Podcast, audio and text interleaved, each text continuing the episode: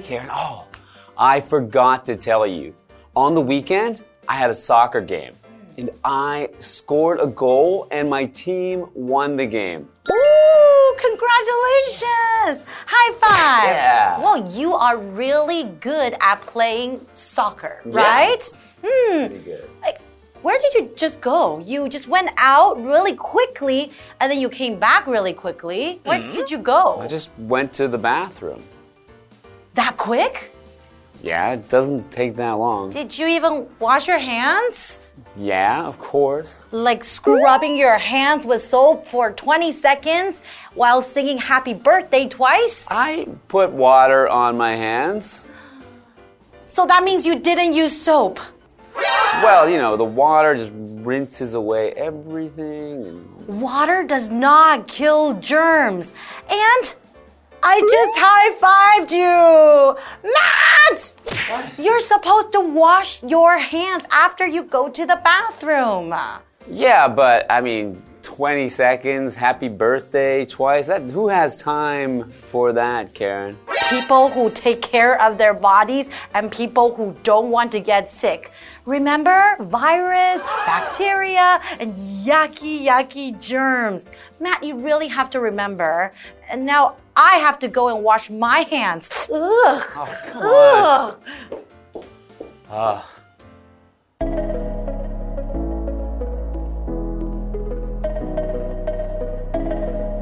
Amy and Colin are at a restaurant.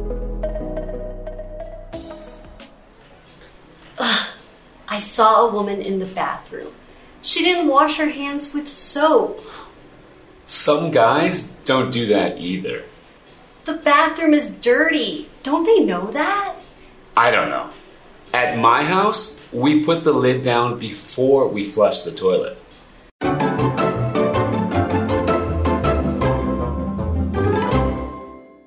Hi, everyone. Welcome to ABC Interactive English, and I am Karen. And I'm Matt. Today, we are looking at part A of bathroom talk.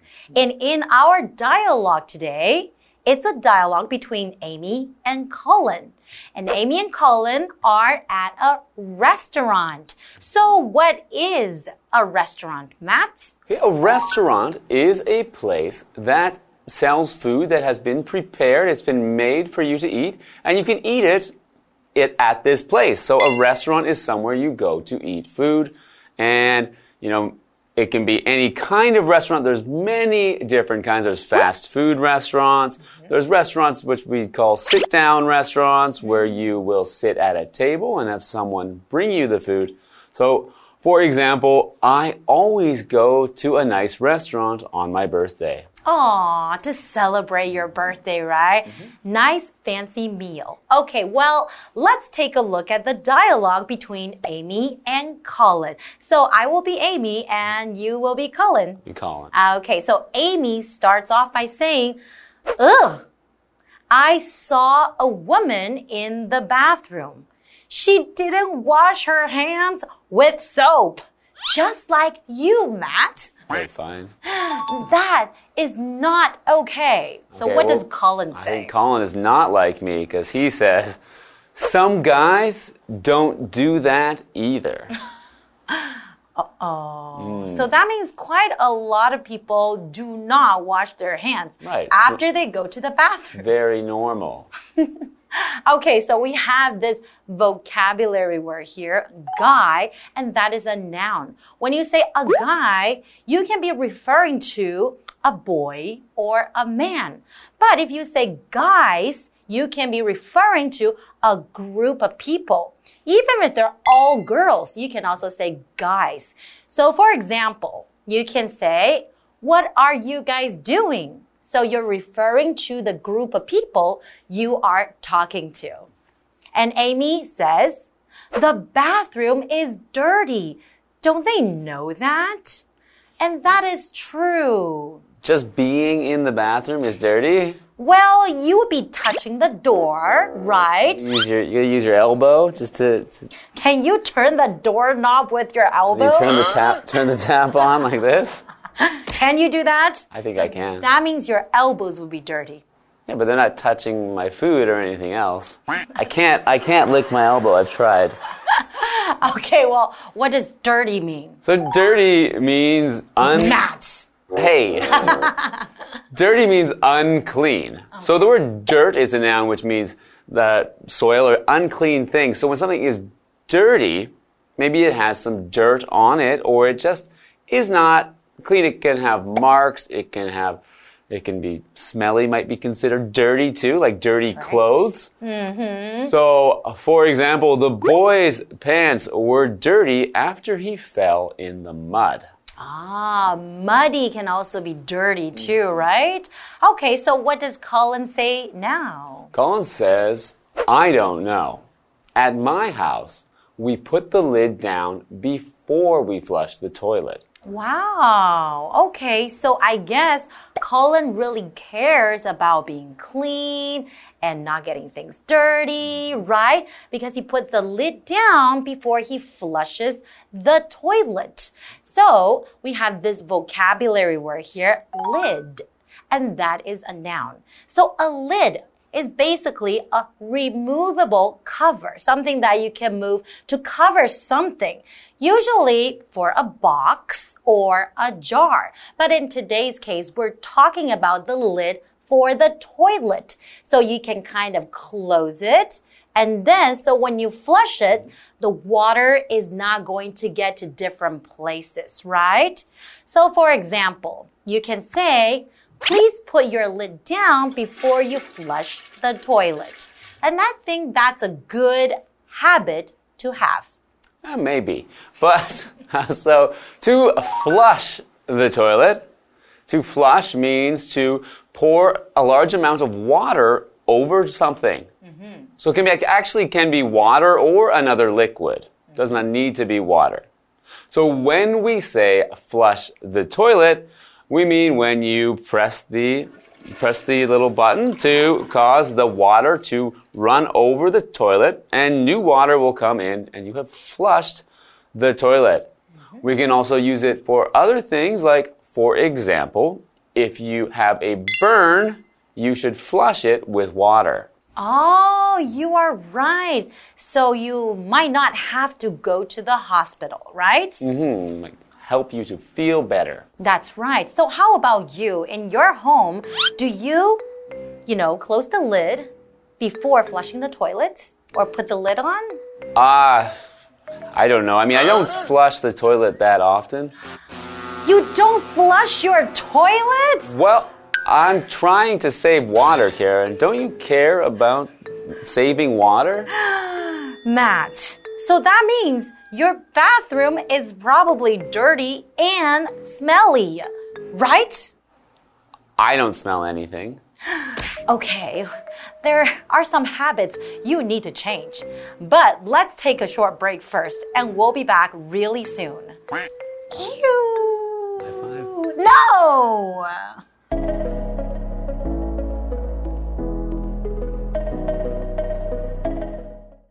We do that at my house too. We also put the cap back on after we use the toothpaste. We also do that. And we don't use other people's toothbrushes. Now that is really dirty to me. I don't like that.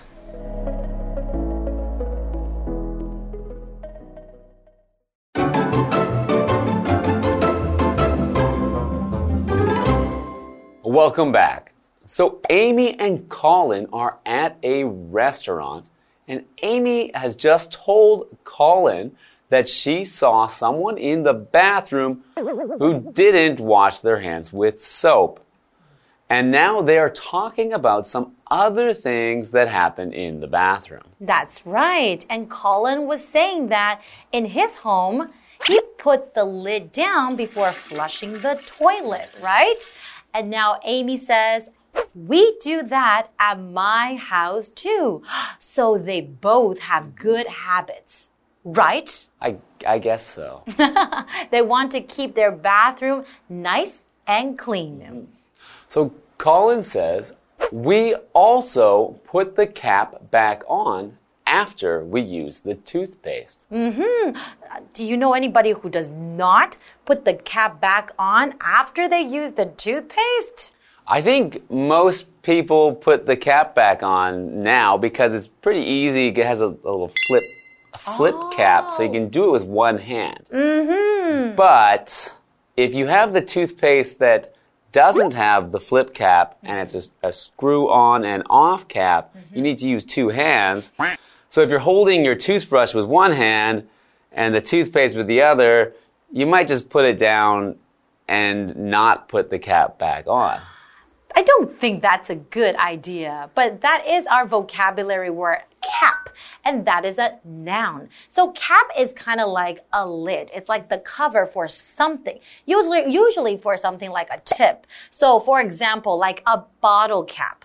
So you can say, oh, I cannot find my bottle cap. And if you cannot find your bottle cap, then you cannot really close it, right? Mm. And dirty things will go inside. Same thing with your toothpaste. Okay, well, toothpaste is it's a wet substance for cleaning your teeth. Mm-hmm. So it's what you have in a tube, as we say, a tube of toothpaste, and you take that tube of toothpaste, you squeeze it mm-hmm. to get the toothpaste onto your toothbrush, mm-hmm. and that's how you clean your teeth or how you brush your teeth. And you do use toothpaste when you brush your teeth, right? Most of the time, yes. Did you just say most of the time and not all the time? Well, sometimes it's if you haven't bought a new tube of toothpaste and you're trying to squeeze out the last bit, but there's just nothing left, so. Matt. Okay, and now Amy says, we also do that and we don't use other people's toothbrushes. And I think everybody knows that, right? We shouldn't use anybody's toothbrushes other than your own. What if you didn't bring one and someone else has one? okay. Then maybe just rinse your mouth with water, All right. right? Okay. So Colin says, now that is really dirty to me. I don't like that. I don't think anybody likes sharing their toothbrushes, right? However, well, you can have different uses for your toothbrushes. Like the old ones that you don't need anymore, they're actually really good for cleaning your white sneakers, your white shoes. You put a little bit of toothpaste on your toothbrush, and then you can brush off the dirt and all the mud off your white sneakers. Then you use the toothbrush in your mouth after? Do you think I would do that, Matt? oh. okay. Not a good idea. Okay, well, this is all the time we have for today. And we hope you enjoyed our lesson, and we'll see you guys next time. Bye bye. Goodbye.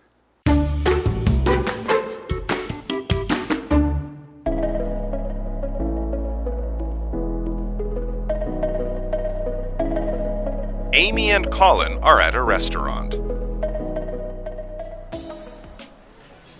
Ugh, I saw a woman in the bathroom. She didn't wash her hands with soap. Some guys don't do that either. The bathroom is dirty. Don't they know that? I don't know. At my house, we put the lid down before we flush the toilet. We do that at my house too. We also put the cap back on after we use the toothpaste. We also do that. And we don't use other people's toothbrushes. Now that is really dirty to me. I don't like that.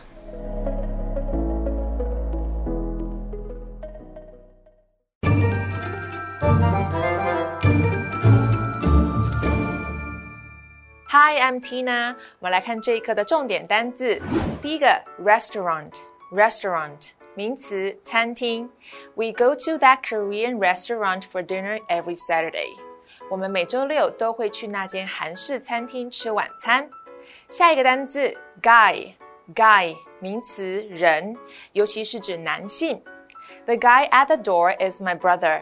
在门口的那个男生是我的弟弟。下一个单字，dirty。 dirty，形容词，脏的。The bathroom of the hotel was dirty. 那间饭店的浴室很脏。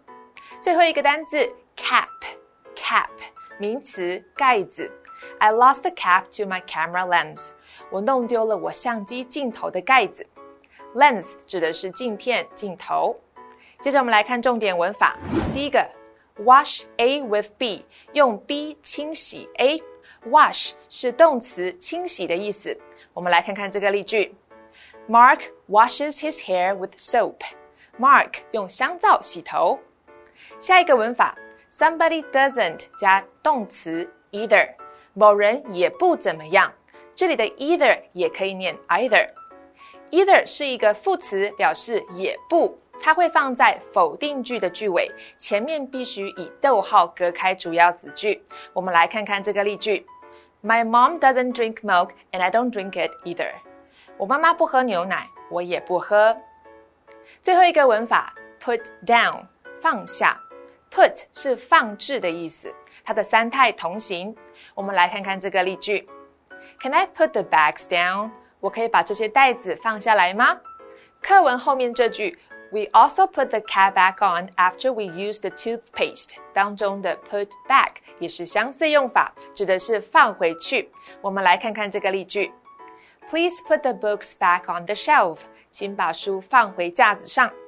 以上就是这一课的重点单词跟文法，我们下一课再见喽，拜拜。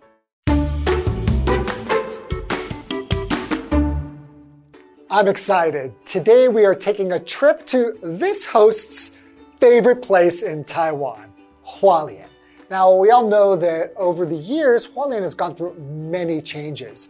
And the government has made a big effort to connect all of the cultural sites in Hualien so it's easy to go there and have a really good cultural experience.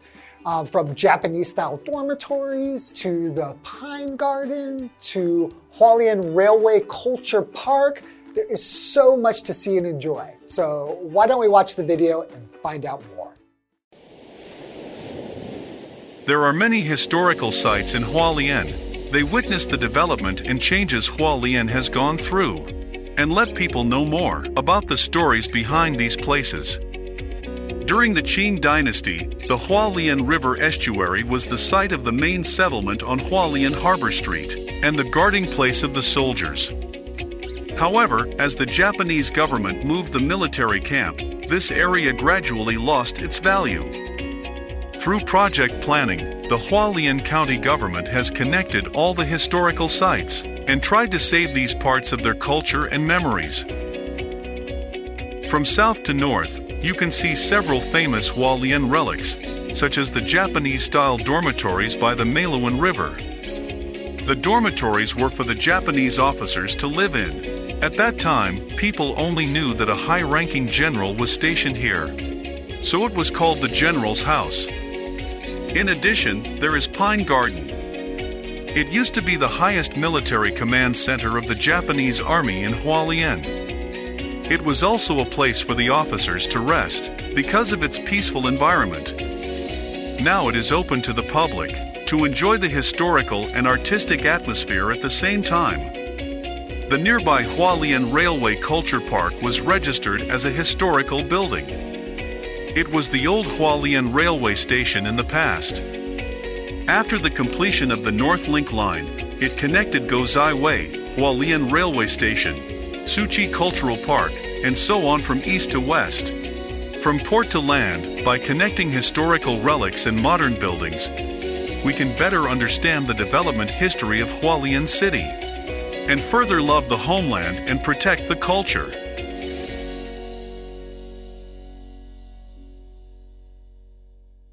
There is so much to see in Hualien.